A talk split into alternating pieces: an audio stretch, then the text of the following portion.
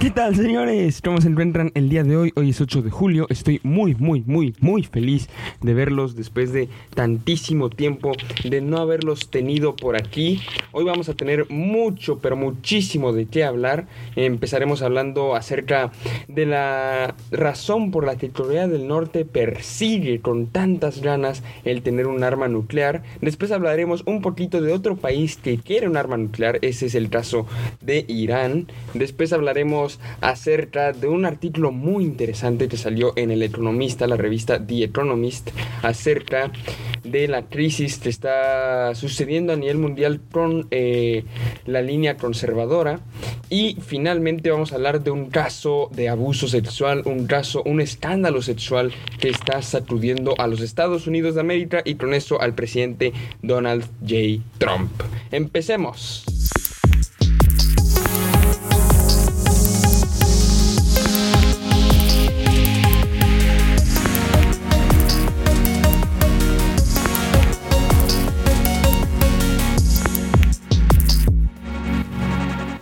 Y como ya les dije, hoy comenzaremos hablando acerca de los pobres norcoreanos. ¿Por qué digo pobres? Porque todo el planeta, todas las personas siempre hemos dicho que son unos borregos, unos tontos que siguen de manera ciega a un líder antidemocrático, a un dictador que quiere destruir al planeta, al enanito de Kim Jong-un.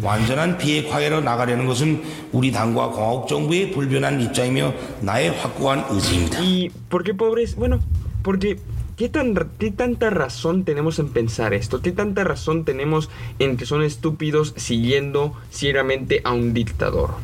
Vamos a evaluar, para entender qué tanta razón tenemos, vamos a evaluar la historia de Corea del Norte. Digamos que en el siglo, ¿cuál es? 21, estamos 20, en el siglo 19, Corea del Norte era bueno, no Corea del Norte porque en ese momento las dos Coreas estaban juntas, Corea del Sur y Corea del Norte hacían juntos a la península coreana.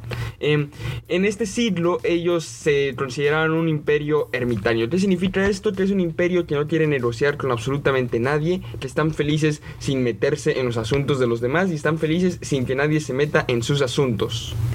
La única alianza que más o menos tenía eran los chinos y esto molestaba a los japoneses, pues los japoneses querían pues comenzar a negociar también con los coreanos que parecían tener tantos recursos. Y así comienza la guerra sino-japonesa, en la cual se ponen a discutir quién tiene más poder sobre la península coreana, entre otras cosas, pero esta es la discusión que nos importa ahorita. Después de varios años de pelea, terminan ganando los japoneses y se hacen cargo de la península coreana.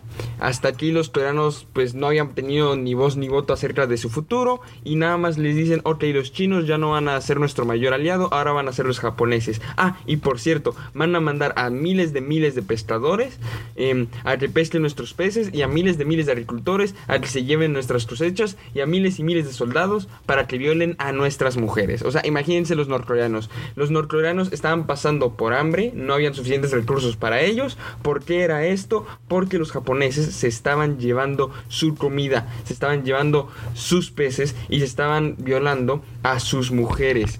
Ahora imagínense de verdad en, pues el trauma que esto deja en un pueblo y así fue hasta la Segunda Guerra Mundial, que explota la Segunda Guerra Mundial y sucede que este, los coreanos al fin son libres de los japoneses. ¿Por qué? Porque Japón pierde en la Segunda Guerra Mundial contra las fuerzas estadounidenses y las fuerzas soviéticas. Entonces Corea está celebrando, ¡yay! Ya nos liberaron de los pinches japoneses, ya vamos a ser libres.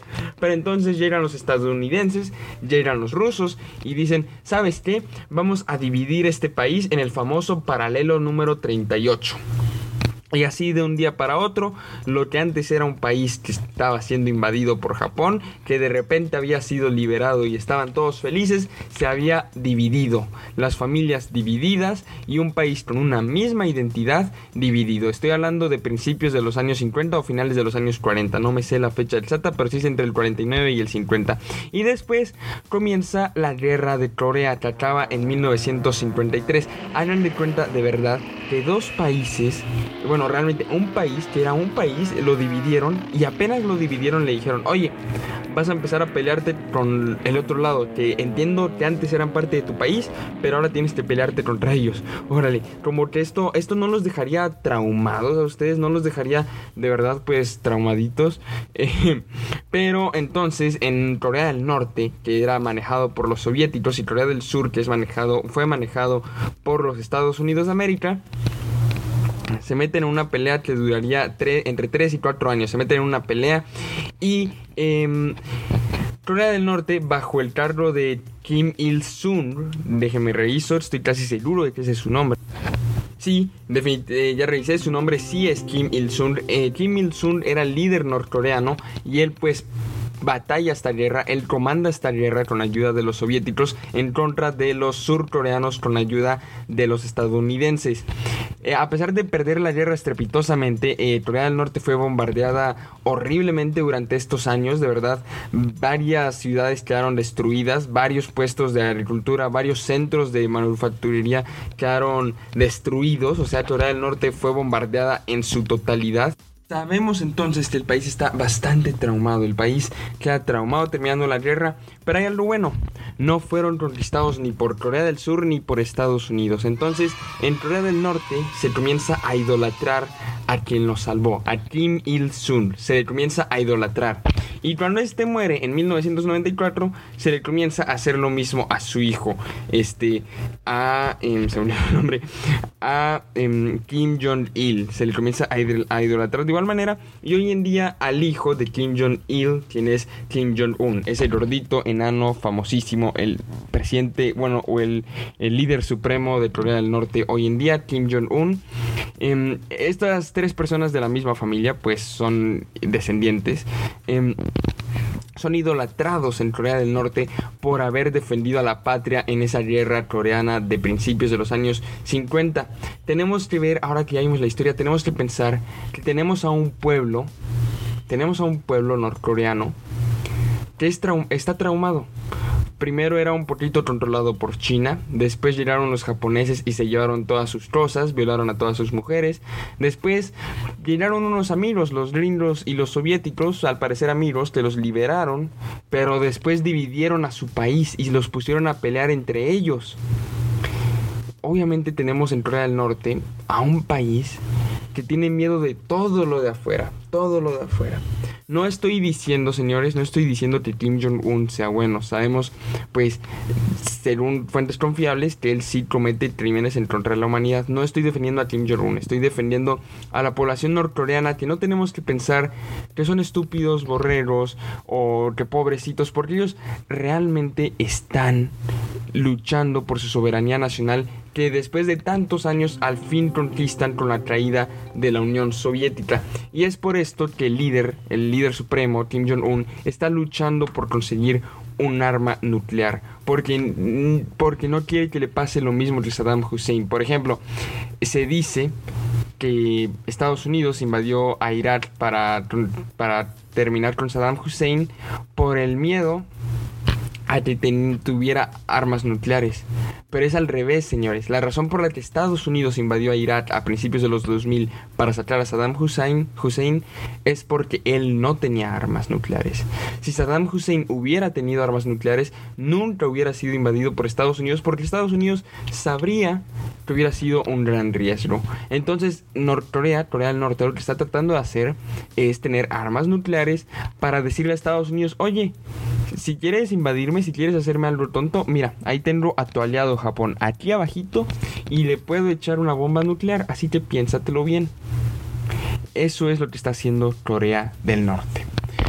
Bueno, ya que hablamos de este tema, que íbamos a hablar ahorita acerca de este de la situación en Irán, de la situación en Irán donde se están escalando tensiones, cada día estamos más cerca de que alguno de los dos países cruce la línea roja. ¿De qué estoy hablando con la línea roja? Estoy hablando de que, por ejemplo, Estados Unidos dice que creo yo personalmente que esta es la línea roja. Oye, y Irán, puedes hacer lo que quieras, pero si matas a un soldado mío, te metiste en un buen problema. For international waters, clearly over international waters, but we didn't have a man or woman in the drone. We had nobody in the drone. Are you still open? Would have made a big difference. Let me tell you, would have made a big, Y big. por ejemplo, Irán podría decir, ok, Estados Unidos, pero mira, si me comienzan a hacer una revolución aquí en mi país em, por las sanciones económicas que me estás poniendo, te vas a meter en un buen problema. O sea, cada país, cada líder, ya sea Ayatollah, el líder iraní o Trump en Estados Unidos, cada líder tiene su línea roja que no debe ser cruzada por el otro bando si no quieren comenzar una guerra. Y esta línea cada vez se ve más cercana a las acciones. Por ejemplo, Irán ya pasó, recordemos, ya lo hemos hablado aquí en el podcast, antes de seguir con eso, voy a hacer un resumen muy rápido. Las tensiones entre Estados Unidos e Irán existen en estos momentos, puesto que eh, Donald Trump el año pasado decidió salirse del tratado de Irán, del tratado nuclear de Irán. Therefore, I am announcing today that the United States will withdraw from the Iran nuclear deal. Había firmado en el 2015 por Obama, por Alemania, por Francia, por Rusia, por China y por Irán. Creo que se me está escapando algún país, no estoy seguro. Pero este tratado básicamente decía que estos países iban a quitar sus sanciones económicas a Irán a cambio de que Irán detuviera o más bien desacelerara ra- eh, radicalmente el proceso para conseguir un arma nuclear. Una parte de esta desaceleración era no man- mantener los niveles de este uranio no sé cómo se dirá en español, en inglés se dice enriched, enriquecidos obviamente, era mantener los niveles de uranio enriquecidos abajo de cierto límite para evitar que se consiga un arma nuclear. O sea, si los niveles de uranio están enriquecidos arriba de cierto límite, em, Irán está más en camino de conseguir su arma. Y hasta el momento Irán había respetado eso, pero Donald Trump se sale del acuerdo en 2016, en- hace un año, se sale del acuerdo eh, Irán comienza a pasar por momentos difíciles y empieza a preguntarse, oye, ¿por qué yo sigo en el acuerdo si la persona más importante del acuerdo ya no está ahí?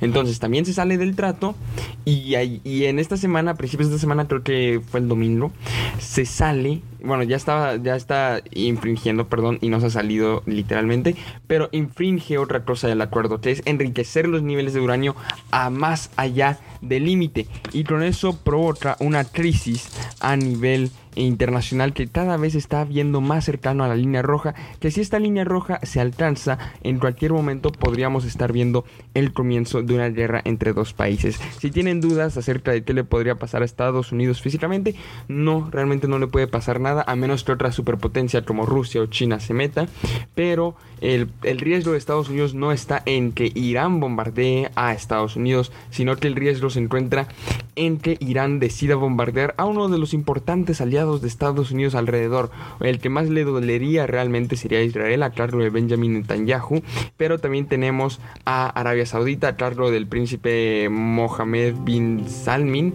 y este eh, los Emiratos Árabes Unidos a cargo, la verdad no me acuerdo quién está a cargo de los Emiratos Árabes Unidos, pero también es un príncipe em, como, como el príncipe de Arabia Saudita.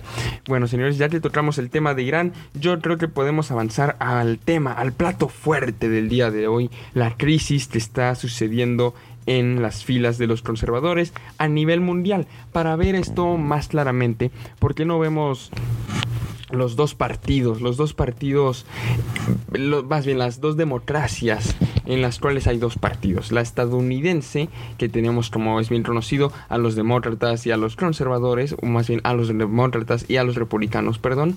Y del otro lado del charco, del otro lado del gran charco, tenemos en Reino Unido a los liberales y a los conservadores, a quien se les conoce como Tories. Entonces, si en este podcast digo la palabra Tories, estoy hablando del Partido Conservador del Reino Unido.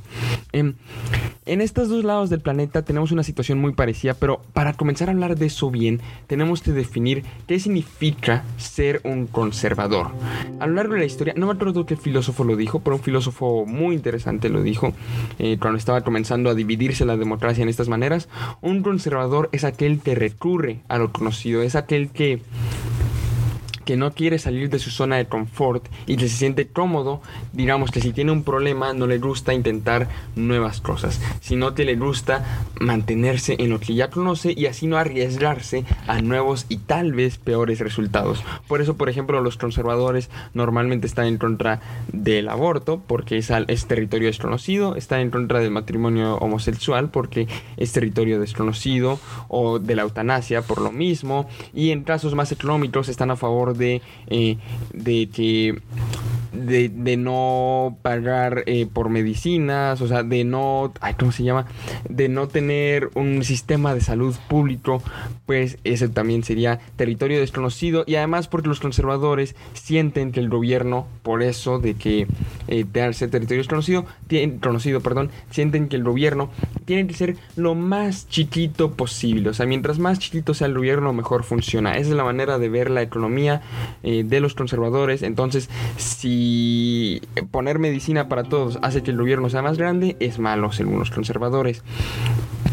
Y así ha sido siempre, hasta en los últimos años. Ahorita vemos a Trump en Estados Unidos que llega a reformar el Partido Republicano. Yo no creo que de una manera conservadora, yo no creo que lo esté reformando o sea, hacia el, núcleo de lo que significaba ser conservador, yo creo que lo está reformando hacia el populismo. Porque vemos a un presidente que está haciendo cosas nuevas cosas nuevas y temerosas y eso está muy en contra de esta definición de lo que es ser conservador que les he dicho. Donald Trump, eh, si se acuerdan, está, por ejemplo, tratando de ignorar al Congreso para construir un muro. Eso es algo muy atrevido, algo muy desconocido. Donald Trump está luchando para poner una pregunta, como lo hablamos el pasado miércoles, para poner una pregunta que nunca ha estado en el censo. Y sobre todo, Donald Trump está revolucionando a Estados Unidos en contra de sus valores originales. Eh, tenemos a un presidente que en las últimas semanas, y vamos a hablar de esto en el próximo podcast, yo creo, em, en las últimas semanas ha sido señalado por cometer violaciones sexuales. Eso no son los valores de Estados Unidos. Sin embargo, está siendo presidente del supuesto partido de los valores cristianos y de los supuestos valores americanos pero yo veo un presidente que nada más está alejando al Partido Republicano de lo que ellos creen que eran. Si vamos al otro lado del charco, tenemos a los conservadores en Estados en, en Reino Unido, a los grandísimos promotores de del Brexit. Señores, el Brexit podrá tener ideas conservadoras, como lo puede ser detener la inmigración abierta, eh, tener su propio control de gastos, este, y entre otros. Podrá tener sus ideas conservadoras, pero el Brexit es algo muy novedoso y algo muy arriesgado como para que la gente que supuestamente quiere quedarse con lo que ya tiene, que supuestamente no le gusta por definición tomar nuevos riesgos como lo son los conservadores, quieran tomarlos. Entonces, el Partido Conservador, ahorita de la mano de Theresa May y en el futuro probablemente de la mano de Boris Johnson, se está alejando de su núcleo, se está alejando de sus ideas centrales. ¿Por qué digo todo esto? Porque Vladimir Putin eh, le dijo a Trump hace unas semanas, en la, bueno, más bien hace una semana más o menos, en la reunión del G20, Vladimir Putin le dijo a Trump que estaba haciendo la muerte de los liberales, estaba terminándose el liberalismo y el, a nivel mundial estaba entrando un tiempo del conservadurismo, estaba entrando un tiempo, un periodo en la historia en las que los conservadores iban a ganar. Esto se veía muy viable hasta recientemente, tenemos en Inglaterra, como ya dije, a los conservadores, en Rusia tenemos a Putin, tenemos en Ucrania a partidos conservadores, en, en Hungría también, en España está resurgiendo, el, o, más bien surgiendo, el partido super ultra conservador Vox, tenemos en Alemania ya también a personas patrocinando una idea de una salida de Europa. Tenemos en Estados Unidos a Donald Trump. Tenemos en México, por ejemplo, al que supuestamente es súper liberal. Eh, es liberal en economía, pero en política se me hace conservador. Eh, Andrés Manuel López Obrador. Eh, tenemos en Brasil a Jair Bolsonaro. todas estas son victorias muy recientes que han agitado al mundo. Y si es verdad que los conservadores parecen estar tomando más terreno, al menos en papel, porque yo, la verdad, a estos conservadores radicales de hoy en día, no los reconozco, porque por definición un conservador no puede ser radical. Bueno, señores, este fue el podcast del día de hoy. Espero que lo hayan disfrutado. Nos vamos a ver el miércoles. Ya no pude hablar hoy del importantísimo caso eh, de este de violación, bueno, no más bien de abuso a menores está sucediendo en Estados Unidos de la mano de Jeffrey Epstein. Vamos a poder discutir de esto el miércoles, pero no quiero tomarles más de 20 minutos cada día, o más, más bien más de 20 minutos los lunes y los miércoles y los viernes, es cuando está saliendo esto, este podcast. Em, entonces ahorita que ya vamos a llegar a los 20 minutos, lo vamos a dejar aquí.